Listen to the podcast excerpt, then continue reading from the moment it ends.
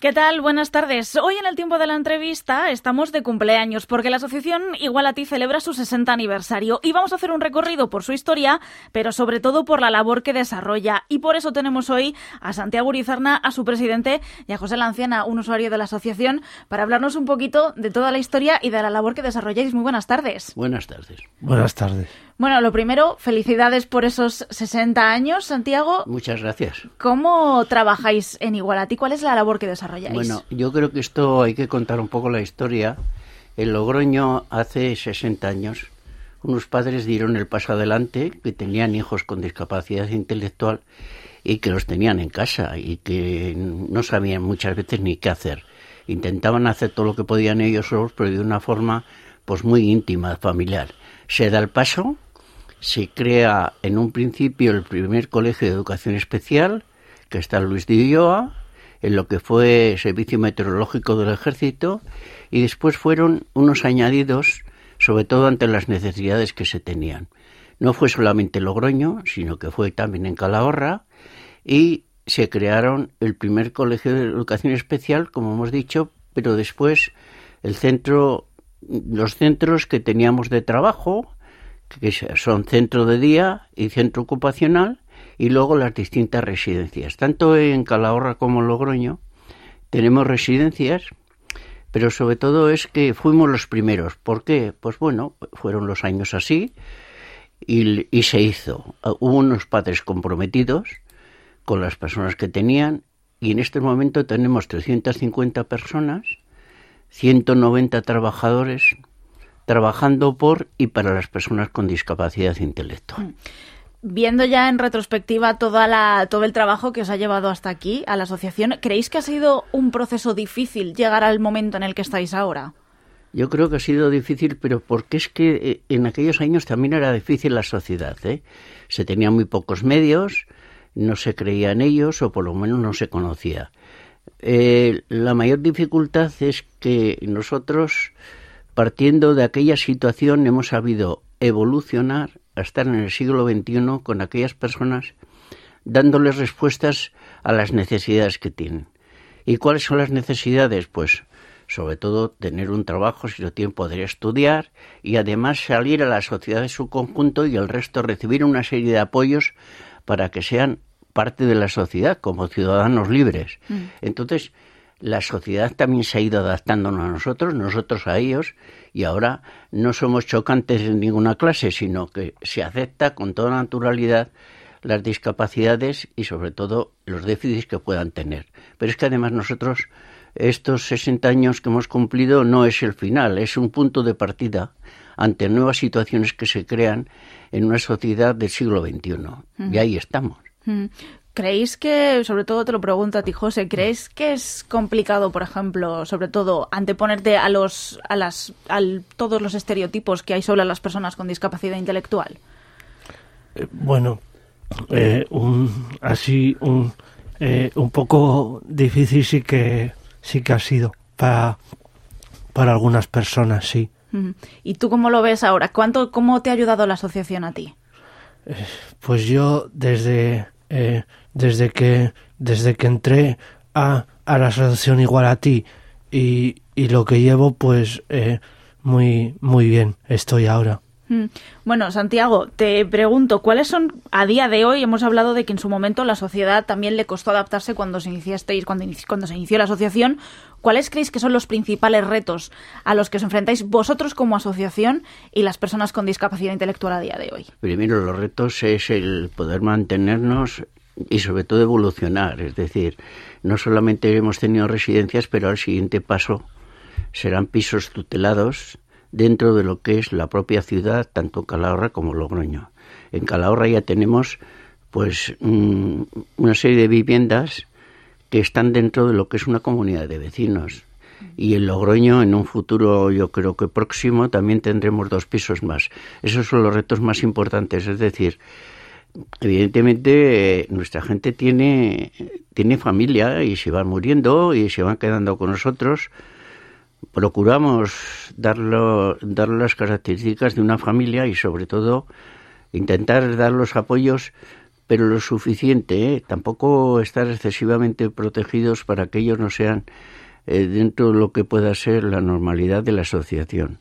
Yo creo que hay también otros otros retos que son los avances tecnológicos que están ahí y que ellos practican y les enseñamos la inteligencia artificial va a repercutir de una forma muy grande para todos nosotros y para ellos también. Y tenemos que estar eh, ahí en primera línea, ¿eh? con las posibilidades que tengan cada uno.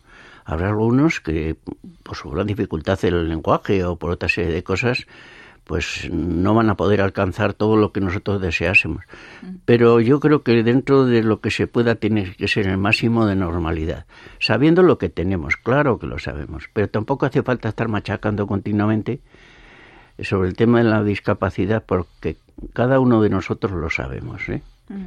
Bueno, hace poco, el, justo en el día del aniversario de la Constitución de, este año, se propuso por fin ese cambio en el del articulado de la Constitución.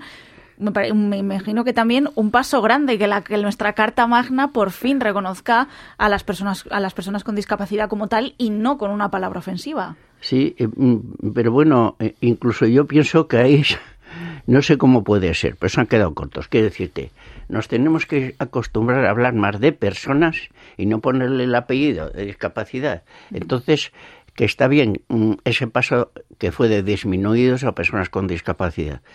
Pero yo lo auguro y lo digo, que dentro de poco habrá que cambiar y poner personas. ¿eh? Yo sé que esto entraña unos cambios muy grandes en la sociedad y tal, pero a nadie le gustaría que le dijeran, no, usted se llama Santiago y además no tiene pelo. ¿eh? Mm. O sea, que mm, habrá que quitar esa serie de, de, palabras que acompañan porque no hace bien. ¿eh? Porque todos tenemos nuestros sentimientos, nuestro corazoncito y tal, de decir, estar continuamente repitiéndolo pues como yo ya empiezo a ser mayor y empiezo a decir lo que pienso, pues lo digo, ¿no? Quiero decirte que, que sí, ese ha sido un cambio sustancial, pero tiene que ser también un cambio sustancial. Primero nos lo tenemos que creer nosotros, ¿eh? Que, que hay veces que la superprotección nos hace mucho daño. Y después la sociedad yo creo que se ha ido adaptando, ¿eh? Tampoco se trata de decir, oye, las sociedades que no, que son mal. No, no, no, no. La sociedad, si yo me imagino que vas a eh, aquí la encina que va a un supermercado y va, compra como todo el mundo, hace la fila como todo, paga como todo y ya está. Si no hay más, ¿eh? Habrá otros que no puedan y tengamos que apoyarles más, ¿eh? Mm. Pero como todos y como yo cuando vaya siendo más mayor y me tendrán que ayudar y no sé qué. Y ahí está. Yo creo que el gran cambio es la normalización. Hmm. Te iba a preguntar, ahora que mencionabas el tema de la, de la sociedad, eh, hemos cambiado mucho, ha habido muchos cambios también a nivel social y sobre todo de la, de la, percepción de las personas con discapacidad y de las personas con discapacidad intelectual. ¿Crees que la sociedad cada vez eh, acepta más a este tipo de personas? Yo, yo creo que sí. ¿eh? en general, tanto los físicos, psíquicos, la gente, pues el que lo tiene, lo tiene, pero sobre todo la sociedad yo creo que va siendo más conocedora. Es que claro, es que tuvieron que salir de sus casas, eran invisibles en su momento cuando empezamos nosotros. Luego estamos en nuestros centros, bien, pero es que después nos han conocido haciendo deporte. La mayoría de ellos hace deporte en las piscinas públicas o hacen no solamente deporte, eh, tenemos experiencias interesantísimas en el mundo de la música. Ahí tenemos que entrar es que tienen que... Claro que cuesta más, pero es que lo tenemos que hacer. Y la sociedad en general, yo creo que no tenemos... No, no es como fue. Pero es que, este, es que esto es así, el cambio va procediendo así. La sociedad lo acepta y saben, pero no es aceptar con toda la normalidad del mundo. ¿eh? Y, y, somos así, pues sí, y otros tenemos nuestra serie de rasgos y tal ellos yo creo que, que, están bien y después la sociedad ha avanzado muchísimo. ¿eh? Primero es que incluso se tenía miedo. ¿eh? ¿Eh? Y luego, pues, oye, pues ser activos en la sociedad que tenemos. Eso es lo que tenemos que ser. ¿eh? Y alcanzar también, eh, lograr esa normalidad. Vamos dando pasitos hacia ella. Conforme, conforme pasan los años, hay mucha más aceptación en muchísimos ámbitos. ¿Qué retos se os plantean, tanto a ti como, como director? como a ti, eh, José, ¿qué retos tenéis a yo futuro? Yo creo que tendría que hablar él más que yo, porque yo hablo mucho. Que, a ver, ¿tú qué es lo que te gustaría? Eh, que no haces y que te gustaría hacer. Tampoco te subas no sé dónde, dime. Eh, pues a mí un, eh, un reto que los retos que me gustaría pues es encontrar un trabajo fuera. Y sí y, bien.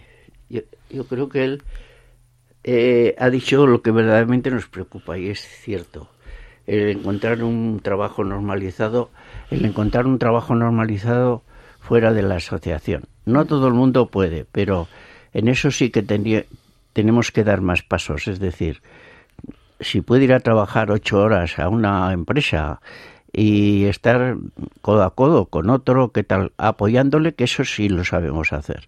Yo creo que ahí tenía que haber un compromiso por parte del mundo empresarial y por parte de la sociedad en su conjunto que se hicieran esfuerzos, lo mismo que se hace para una persona que va en silla de ruedas, eh, el ponerle pues sus rampas y, adaptar el puesto de trabajo para ellos, también para nosotros, aunque nos cueste un poco más, teníamos, sí, lo que dice aquí mi compañero, eh, es el tener un trabajo fuera para ellos sería importante. Y tener independiente, ¿eh?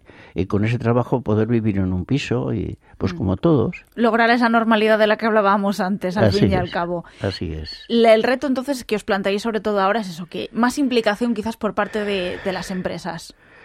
Eso sería eh, yo creo que lo deseable. Después que cada uno si puede pueda vivir. Si no es en un piso individual que todos sabemos lo difícil que es eso en nuestros pisos que puedan vivir. Y luego tener un trabajo pues digno el trabajo que pueden acceder ellos. Yo creo que ese es el, el gran paso que nos falta, el trabajo, el mundo del trabajo, es cierto.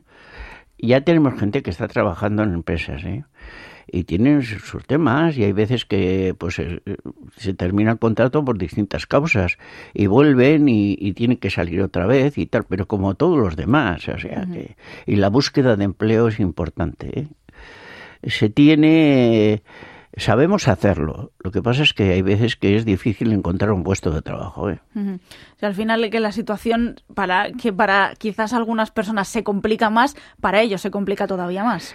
Pues sí, y hay veces que las empresas pues también ponen trabas y la productividad pues es el que la que tiene que tener, pero pero bueno, ahí estamos. ¿eh? Antes era impensable y ahora es verdad estamos alcanzando un futuro en el que todos al final podremos convivir en, de una manera mucho más normal, seguramente. Así, es. El convivir, nosotros cuando tenemos pisos con el resto de las comunidades, yo recuerdo, ¿eh? cuando empezamos con esto, las mismas comunidades de vecinos pues estaban muy preocupados, vamos a decir muy preocupados y algunos no querían, ¿eh? porque me hablaban que a lo mejor se depreciaban los pisos y luego han estado encantados de la vida. ¿eh? Mm. O sea, lo que, es que eh, cuando no se conocen las cosas, pues se tiene miedo. Mm. Y hay que reconocer que es así, pero eso hay que convencer, ¿no? Mm. Pues hay que quitar los miedos y las barreras. Pues así es. Y muchísimas gracias a ti, Santiago, y a ti, José, por haber acudido a los micrófonos de Radio Nacional y habernos contado un poco más del trabajo que desarrolláis. Encantado.